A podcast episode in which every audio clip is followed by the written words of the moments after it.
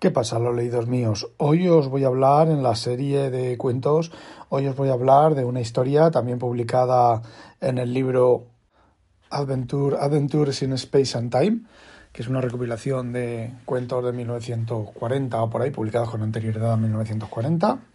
Y hoy os voy a hablar de un cuento que no ya por el cuento en sí, porque el, cuento es bastante mediocre, sino por lo que ha significado el cuento para eh, la historia del arte o la historia del cine. El cuento tiene traducción en español. Yo la he localizado en el número 53 de Nueva Dimensión, ¿vale? Conociendo la historia, sabiendo a lo que dio esta historia, pues posiblemente esté en muchos, muchas otras antologías e incluso puede que esté suelto en, lo podéis encontrar en internet. El título en castellano es El amo ha muerto, el autor es Harry Bates y fue publicado originalmente en 1940. El título es Farewell to the Master, adiós al maestro, al maestro, al jefe o al dueño, y bueno, la verdad es que el cuento en sí tiene poca, poca enjundia. Básicamente aparece que no aterriza, luego veréis el paralelismo y vosotros llegaréis a la conclusión de, a qué me estoy refiriendo. Pero bueno, en lugar de aterrizar aparece una nave espacial, ¿vale? Y de la nave espacial se abre una puerta y sale un robot gigantesco de forma humanoide y un humano. El humano se llama Clatu, ya sabéis de qué estoy hablando. Bueno, pues el humano habla, saludos a los habitantes de la Tierra, se, presenta y un loco desde un árbol le dispara y lo mata. En ese momento el robot se queda quieto, todo el mundo se queda escuajaringao del susto y del miedo, pero bueno, ven que no pasa nada, que el robot sigue días y días quieto, recogen al Clatu este, lo embalsaman, lo ponen en un mausoleo y construyen alrededor del robot y de la nave espacial una especie como de museo y bueno, pues la gente lo visita. En principio aquello no se mueve, no ha cambiado nada, pero un periodista bastante cotillo se queda una noche dentro del museo y descubre que el robot se mueve. No solo se mueve, sino que realiza una serie de cosas. Se abre la, nave de la, nave, se abre la puerta de la nave espacial, el robot entra, eh, se oyen gritos y cosas. En una de las escenas sale un gorila, un orangután, y el robot lucha con el, con el orangután. Y este de repente muere. Luego sale o el, el, hombre que había grabado las alocuciones, los, los, textos, bueno, los audios que se oyen mientras la gente está visitando el museo, aparece también, cae en brazos del periodista y se muere. Luego el Clatu este, todo desesperado, el Clatu no, el robot, todo desesperado, pues bueno, vuelve a entrar, el periodista tiene mucho miedo, huye, pasa, todo esto pasa en varios días, varias noches seguidas.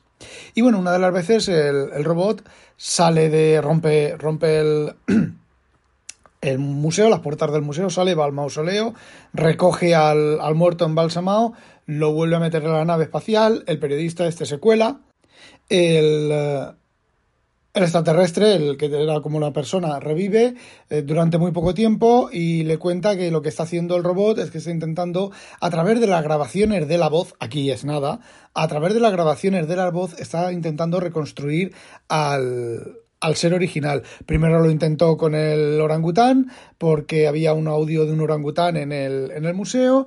Luego lo intenta con los audios que hay grabados del, del locutor, pero resulta que son muy imprecisos.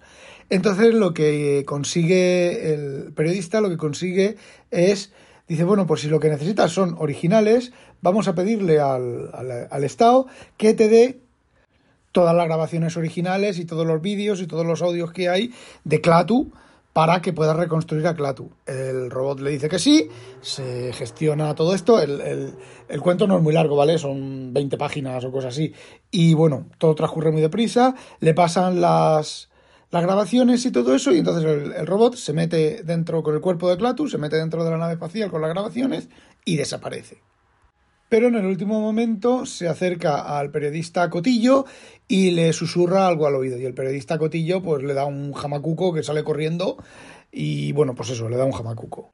Podéis comprobar que no tiene absolutamente nada que ver con eh, Ultimátum a la Tierra, la película Ultimátum a la Tierra, que ahí es donde, de este cuento de donde salió esta película, no tiene nada que ver con Ultimátum a la Tierra y el único, el robot gigante que es indestructible de rayos, de bombas, de disparos, de lo que sea, y el humano que se llama Clatu, Clatu y eh, mm, poco más. Y el golpe de efecto del cuento, que tampoco tiene nada que ver, os lo voy a revelar porque, a ver, es un, es un cuento viejo y como ya os he dicho, el cuento es bastante, bastante malo. Pues lo que le revela el robot al periodista es que todo el mundo pensaba que el robot era el siervo del humano y que, eh, bueno, al morir el humano, pues el robot no sabe qué hacer. Pero no, resulta que el robot le dice al periodista, no, el amo soy yo. Clatu era mi mascota. Bueno, eso no se lo dice, ¿vale? Y a partir de ese momento, uno en el cuento asume y dice, ajaja, lo que estaba intentando por todos los medios el robot era revivir a su mascota. Y ese es el golpe de efecto del cuento, que no tiene nada, nada, nada, nada que ver con la película, como podéis comprobar. Luego hay otro cuento que se llama Within the Pyramid, de un tal R. David Miller, que yo no lo he encontrado, por lo menos en mis, no he buscado en internet, pero en mis, en mis libros y mis cosas no lo he encontrado por ningún lado, pero es un intrascendente. Es, llegan a descubrir una pirámide, un arqueólogo descubre una pirámide gigante en, en el Amazonas y allí lo, hay otro hombre que le demuestra por qué no tiene que hacer público la pirámide. Una chorrada, ¿vale?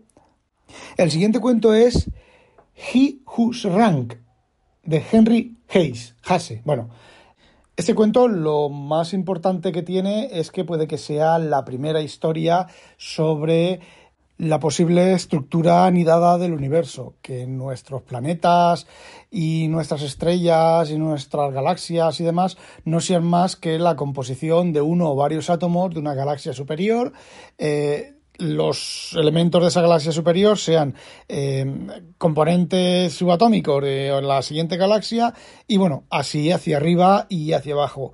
La historia eh, yo la tengo en uno de los tomos de Asimov publicados por Martínez Roca, La Edad de Oro de la Ciencia Ficción en el volumen 2 y son también unas historias muy bonitas, estas, estas de, que recoge aquí Asimov, son cuentos muy largos. A mí cuando los he leído ya varias veces, todos, y me resultan, bueno, casi todos me resultan muy interesantes, muy interesantes, como siempre, teniendo en mente cuándo fueron escritas. Pero hay historias muy bonitas en estos dos volúmenes. Son historias largas, con lo cual da tiempo a introducirse en, los personajes y en la historia. Y la verdad, son, digamos que son novelas, novelas. El, el concepto de novella americano, que son 100.000 palabras o cosas así, ¿vale? Bueno, eh, son libros súper gordos, son libros de 500 páginas cada uno, de letra microscópica, como ya no se hacen ahora los libros. Ahora esto una editorial moderna te lo saca en, en cuatro volúmenes como poco, o cinco o seis. Y bueno, es la típica historia del científico loco que descubre una sustancia que reduce a la persona y la hace moverse de un universo a otro. Y la historia no la he leído, no la voy a leer. Eh, recuerdo más o menos cómo iba y simplemente es que se la inyecta a su ayudante por sorpresa y el ayudante empieza a encoger, encoger, encoger, cada vez va pasando de un universo a otro, al siguiente, al siguiente, al siguiente, al siguiente, de forma infinita, se asusta mucho, tiene un terror horrible, eh, para descubrir que una vez que sigue reduciendo, reduciendo, reduciendo, reduciendo, vuelve a llegar al universo en el que él estaba originalmente. Y aquí el tema, aparte de un universo dentro de otro, de un multiverso, una de las teorías del multiverso actuales es esta misma que os he, esta misma que os he contado yo. Aparte de eso, pues es el ciclo de que lo más pequeño, lo más pequeño es equivalente a lo más grande que creo que también hay por ahí algo matemáticamente válido. Estamos hablando siempre, cuando hablamos de teorías de multiversos y demás, estamos hablando de teorías matemáticamente válidas aunque realmente no tengan mucho sentido. Pero si hacemos caso de la teoría del Big Bang, eh, resulta que de un préstamo mm, del continuo espacio-temporal se ha creado el universo. Por lo, tal, por lo tanto, puede que este tipo de ideas no sean tan estrambóticas. Y bueno, eso es lo que quería contaros. No olvidéis sospechosos habitualizaros. Adiós.